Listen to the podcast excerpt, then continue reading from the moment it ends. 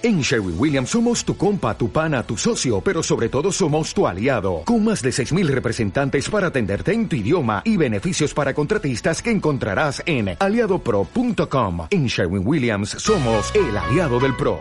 Hola, ¿qué tal? Muchas gracias por conectarte aquí una vez más y querer dedicar una pequeña parte de tu día en escuchar lo que tengo que contarte. Gracias de verdad. Porque si tú no estuvieras aquí, pues no tendría mucho sentido el hacer este podcast, que ya tiene más de tres años, que se dice pronto. Bueno, vamos con la intro, Pachi, antes de que me vaya por las ramas. Frecuencia Fitness, el lugar de encuentro semanal para estar al día de todo lo relacionado con la nutrición, hábitos saludables y entrenamiento de fuerza. Con Daniel Rubio. Frecuencia Fitness. El podcast de cada semana. Aprende a estar más fuerte y no comer tanta comida. ¡Empezamos! Hace unas semanas hice una pregunta por Instagram, te recuerdo, por si no lo sabes, que me encuentro bajo el perfil de Frecuencia Fitness 40, 40 con número, no con letras, donde publico información casi a diario. Bueno, ya no es a diario porque desde hace unos meses me di permiso para desconectar de las redes sociales durante el fin de semana, que no veas cómo lo agradece mi cabeza. Pero bueno, hasta la fecha tengo publicadas 1900 y pico publicaciones, por lo que si algún día te pasas por ahí y coincide que ese día no he publicado, pues siempre tienes la opción de revisar alguna de las antiguas. El caso, que me lío, hace unas semanas pregunté por Instagram de qué tema querríais que hablase en un futuro episodio del podcast y para mi sorpresa, de entre todas las respuestas, la que más se repitió fue el tema de cómo no echar a perder durante el fin de semana todo lo que hemos hecho bien entre semana. Y digo para mi sorpresa porque pensaba que ese tema ya estaba más que hablado pero es evidente que no es así. Por lo tanto, de eso vamos a hablar hoy. Recordaremos algunos términos o conceptos que si eres un oyente antiguo, de los que empezaron escuchando el podcast allá por 2020, pues te sonarán. Pero como te digo otras veces, que sepas algo sirve de poco si luego no lo pones en práctica. Pues eso. ¿Cuáles son las causas de que al llegar el fin de termines pasándote de la raya? Primero tocaría analizar si realmente estás pasándote o no, porque igual lo que tú consideras como pasarte de la raya en realidad es solo disfrutar de la vida de una manera normal y saludable a nivel mental, en lugar de vivir contando calorías y macros como una posesa que necesita tener bajo control hasta el último gramo de comida que ingiere. Pero bueno, vamos a dar por, por bueno, pagar la redundancia, el que sí te pasas de la raya durante el fin de semana. Vamos, que la frase del tipo este fin de me voy a portar bien que te dijiste el viernes por la mañana se termina convirtiendo en algo del tipo ni en Sodoma y Gomorra se daban estos findes, a lo que das por concluido el domingo.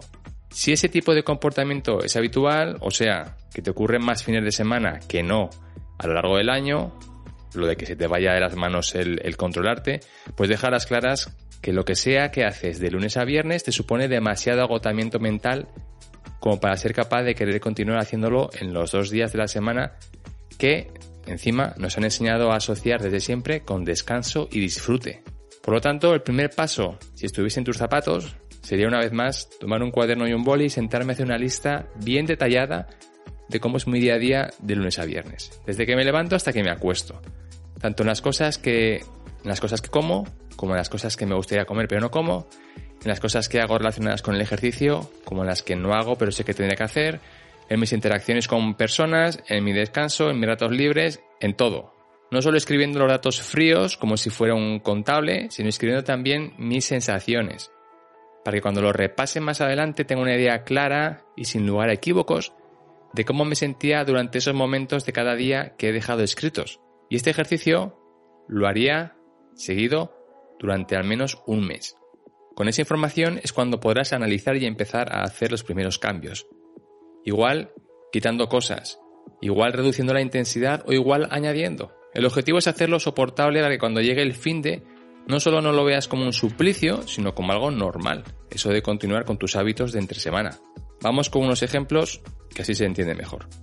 Si venías tomándote una buena ensalada cada día para la cena, porque te lo han repetido hasta en la sopa, la importancia de que las hortalizas sean tus amigas, pero a ti eso de comer ensalada te parece un aburrimiento y una oportunidad perdida para cenar lo que en el fondo te apetece, que es un buen plato de pasta con queso gratinado, pues es normal que al llegar el fin de tu pensamiento en la cabeza sea del tipo, No he podido comer ni un solo día pasta para la cena porque me he obligado a comer la maldita ensalada. Esto es una amargura, hoy es sábado y no quiero comer la dichosa ensalada en sábado porque esto es muy triste.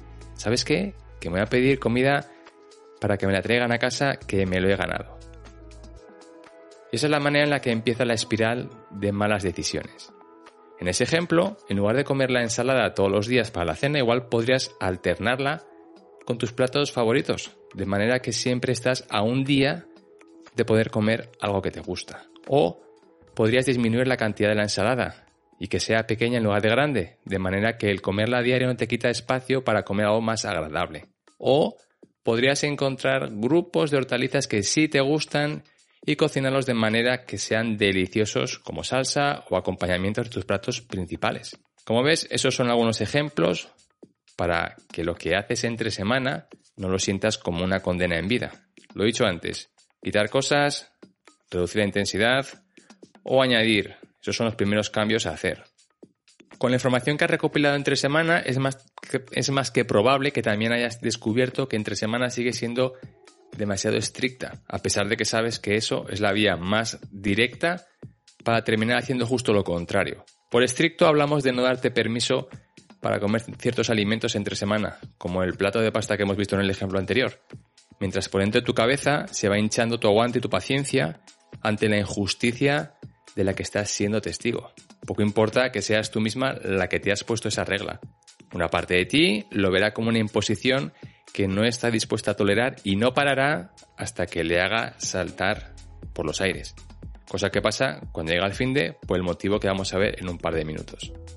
Una posible vía de actuación es hacer una lista de las cosas que no comes entre semana, pero que en el fondo, muy en el fondo, sabes que no puedes vivir sin ellas. Escríbelas, cómpralas y cómelas con moderación. Pero Dani, es que mi problema es no saber tener moderación. Igual estás gritando en tu cabeza a pleno pulmón esa frase. Oído cocina. Ahora te lanzo la siguiente pregunta. ¿Cuánto tiempo has estado practicando el aprender a controlarte delante de esas comidas? ¿Una semana? ¿Un mes? ¿Un año? ¿Cinco años? Todo lo que sea como respuesta menos de dos años es que no has practicado suficiente. Y si entre medias has incluido además semanas enteras de, de no hacerlo, todavía menos a tu favor ese argumento de no saber cómo tener moderación. Práctica continuada y a lo largo de mucho tiempo. Así es como se aprende a tener moderación. Pues con esos dos puntos hemos atacado el problema desde el ángulo de lo que pasa entre semana. Ahora vamos a los días del fin de semana. Si estuviera en tu pellejo, empezaría a abrazar el concepto que te presenté hace tiempo, que dice que el sábado es tu nuevo lunes. ¿Por qué? Pues porque como te explicaba en su día, en aquel episodio del podcast, puedes ver el fin de semana como esos dos días donde te mereces descansar después de tanto trabajo y obligaciones que has tenido que padecer durante la semana, o puedes verlo como una oportunidad para poner tu atención en todas las cosas que te hubiera gustado hacer durante la semana, pero que por tener esas obligaciones y trabajo no les has dedicado el tiempo deseado. ¿Y cuáles son esas cosas que te hubiera gustado hacer? Pues sin conocerte, apostaría mi dinero a que te ocurre como al resto de nosotros y tu respuesta será que te hubiera gustado dedicar más tiempo para ti misma y más tiempo para tus seres queridos. Dedicar tiempo para una misma no es sentarse delante de la caja tonta para ver lo que pone en la tele o pasar ratos muertos con las manos ocupadas en el teléfono.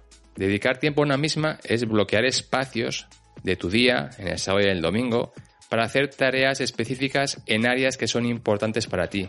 Y aquí tiene cabida todo. Estamos hablando de irnos a dar un masaje de pies a un centro de estética.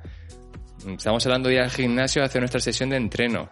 Estamos hablando de practicar sin prisa esa receta de YouTube que tan buena pinta tiene mientras bailas escuchando en la cocina ese disco que tanto te gustaba 20 años atrás cuando estrenabas la década de los 20. Estamos hablando de echar la siesta. Y si hablamos de dedicar tiempo de calidad a nuestros seres queridos, el concepto es el mismo. Menos pantallas y más tiempo de calidad. El fin de semana pueden ser esos dos días de la semana donde vives tu vida al máximo de tus posibilidades o pueden ser esos días de la semana en los que te dejas llevar como hasta ahora.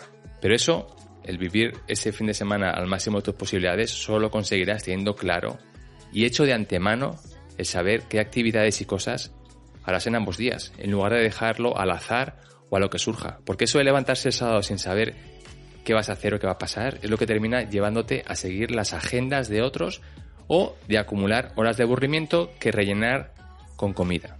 Tienes un episodio entero sobre este tema, con el título creo que el sábado es tu nuevo lunes, y mi consejo es que lo busques y lo escuches entero. Pues así es como los fines de semana no se echa a perder lo conseguido entre semana. La teoría deberías tenerla clara ya. Te toca la práctica, que es donde se demuestra quién tiene interés y quién no. Si te ha gustado el episodio, serviría de ayuda si lo compartes en tus redes sociales, grupos de WhatsApp, si dejas una valoración de estrellas, un comentario, que aunque tarde, siempre los termino contestando todos.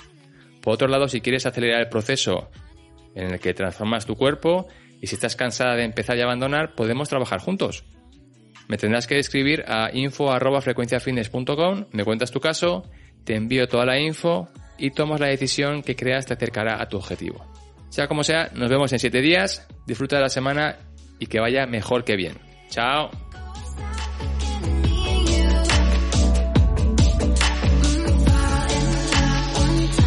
Producción y edición de Iván Pachi Gómez, bajo la dirección de Daniel Rubio.